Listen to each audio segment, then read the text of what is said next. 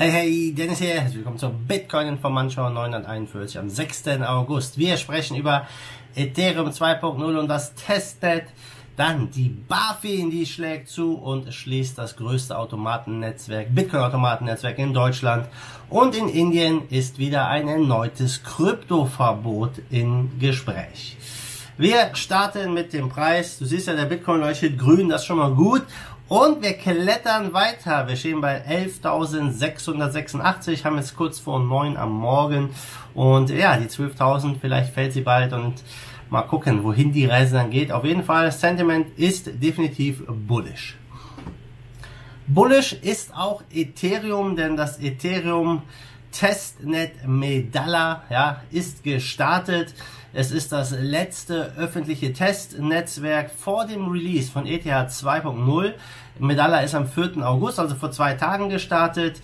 Die haben bereits über 20.000 Netzwerkteilnehmer, 20.000 Validatoren, die halt Ethereum im Netzwerk staken, um halt dann Blöcke, Blöcke produzieren zu dürfen. Ja, was man dafür braucht, ist 32 ETH, die gestaked werden. Natürlich sind im Testnetzwerk keine echten ETH hier im Einsatz, aber es ist schon mal ein sehr bullisches Zeichen. Insgesamt sind dann im Testnetzwerk über 640.000 ETH an Staking äh, Einlagen hier äh, online und die Zahl der Validatoren steigt natürlich auch und ähm, mittlerweile sind es fast über 21.000 Validator Nodes mit knapp 670.000 ETH gestaked und es stehen weitere über dreieinhalbtausend äh, Validatoren hier in, äh, ja, ich sag mal im Wartezimmer, um hier auch äh, das Ganze mal zu testen. Also der Andrang ist riesig und äh, ich glaube, äh, das ist ein Vorzeichen auf das, was dann kommt, wenn Ethereum 2.0 launcht. Ende des Jahres soll Phase 0 beginnen. Ja, das äh, ja, wer weiß, wie äh, es dann wirklich hier abgeht. Also ich bin da sehr, sehr optimistisch. Ich glaube auch, dass das hier einer der Treiber ist vom Ether-Kurs, aber vor allem auch die ganzen äh, DeFi-Geschichten, die gerade hier stattfinden. Ja, vor 30 Tagen war Ethereum noch bei 240 Dollar. Jetzt stehen wir schon bei knapp 400 Dollar. Nicht schlecht, Ethereum, nicht schlecht. Zweites Thema heute, nicht so erfreulich. Die BaFin macht mal wieder von sich reden. Ähm, es ist ein bitterer Schlag gegen die Bitcoin-Adoption in Deutschland. Der Shitcoins Club betreibt äh, ja das größte Automatennetzwerk in Deutschland und zunehmend auch in Europa. Okay, ist nicht ganz richtig. Er Betrieb, äh, der Betrieb wurde eingestellt, nämlich ähm, im, im, März hatte die Behörde schon den Betrieb untersagt. Äh, allerdings kam es zu einer Neueröffnung ähm, und ja, da kommen wir gleich mal zu, was genau da passiert ist. Aber letztendlich ist äh, ein neuer Betreiber beim Shitcoins Club hinten äh, installiert worden. Das heißt, es ist jetzt nicht mehr der Adam Gramowski aus Polen, sondern es ist jetzt eine Firma ähm, mit Frau Dominika Lewandowska als Geschäftsführung mit Sitz in Estland. Und äh, vielleicht hat man versucht, äh, sich durch über die diese Estland-Geschichte ja dieser Regulierung ein bisschen zu entziehen. Aber dem ist nicht so. Die BaFin hat knallhart zugeschlagen, die Automaten sichergestellt, die Ladenlokale amtlich versiegelt. Ja, und äh, das ist natürlich ein übles, übles Ding. Der Schaden dürfte in die Millionen gehen für das Unternehmen. Es fehlt nicht nur der Umsatz, sondern auch das Gerät und das Bargeld in den Automaten. Und ähm, ja, damit ist klar, wo äh, die Reise in Deutschland hingeht. Es wird wieder alles tot reguliert, wie wir hier sehen. Ähm, die Behörde BaFin, die beim Wirecard-Skandal versagt hat, wo Milliarden verschwinden, gibt jetzt hier Vollgas, um ein legitimes Geschäft für Bitcoin-Automaten zu zerstören. Ja, gucken wir uns Autos an, Edelmetalle, andere Wertgegenstände, die man bar einfach problemlos bis zu einer gewissen Obergrenze kaufen kann oder verkaufen kann. Bei Bitcoin gilt das nicht, ja, sehr bedauerlich, wie ich finde.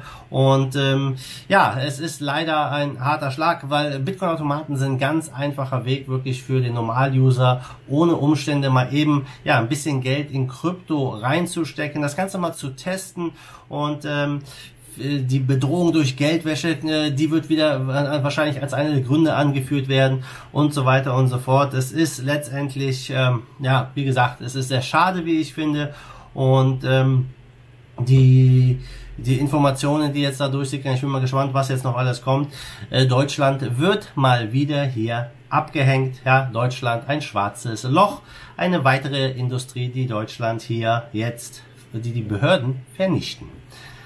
Von Deutschland jetzt rüber nach Indien. Auch in Indien sieht es aktuell nicht so rosig aus, denn ein indischer Regierungsbeamter hat berichtet, dass das Land ein neues Gesetz zum Verbot von Kryptowährungen ausarbeitet.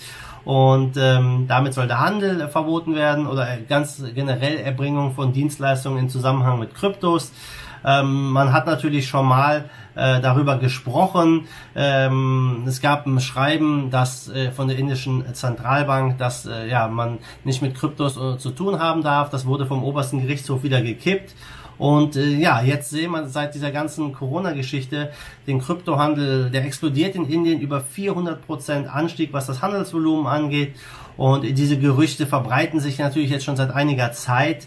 Ähm, mal gucken, was letztendlich dabei rauskommt. Ein indischer Regierungsbeamter sagt auf jeden Fall, wir arbeiten daran, es zu verbieten.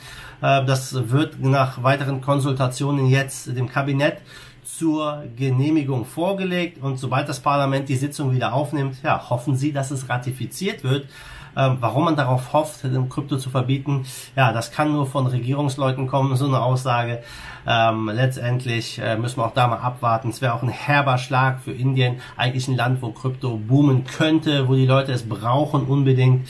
Ähm, denn äh, ja, nicht jeder hat dort äh, ein Konto und kann am Wirtschaftskreislauf teilnehmen. Mit Krypto ändert sich das natürlich und ja, mal sehen, was hier letztendlich passiert. Also ich bin da äh, ja noch äh, sehr unentschlossen, ja, ob das jetzt hier durchkommt, weil die Information natürlich, die äh, kann, man hier immer auf zwei verschiedene Weisen deuten. Die einen sagen, es kommt ein Verbot, die anderen sagen es nicht.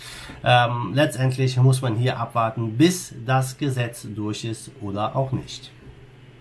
Ja, zum Schluss gucken wir mal am Markt. Wir stehen bei 353 Milliarden. Äh, 24 Stunden Trading Volume ist bei 91 Milliarden. Bitcoin Dominanz 61 Prozent. Der Bitcoin leuchtet rot leuchtet grün, natürlich hier, grün leuchtet er, wie mein T-Shirt.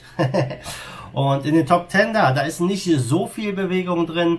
Einige Coins sind im Plus, andere leicht im Minus wie Cardano mit äh, 1%, 1 im Minus, auch Binance ist mit knapp 1% im Minus, sonst haben wir leichtes Plus, wie du siehst. Top-Gewinner zu gestern, das ist das Band Protocol und Travala mit 35 und 26% Kurs Plus. Ich glaube, Travala hat hier 26% zugelegt, weil die wieder eine Million neue, eine Million neue äh, ja, Angebote jetzt auf ihrer Webseite haben. Äh, äh, ich glaube, Häuser und Hotels, die man dort mit Krypto buchen kann. Also ziemlich cool. Check das mal aus. Und Top-Verlierer hingegen ist Nexo mit über 20% Minus. Also, das war es von mir, liebe Leute. Die Temperatur ist heiß. Guckt euch das mal an hier. Alter Schwede. 29 Grad sind es hier in meinem Büro. Ist echt übelst warm. Eigentlich ein Tag für, für den See, würde ich mal sagen. Äh, Wetter ist ja echt mega, mega nett.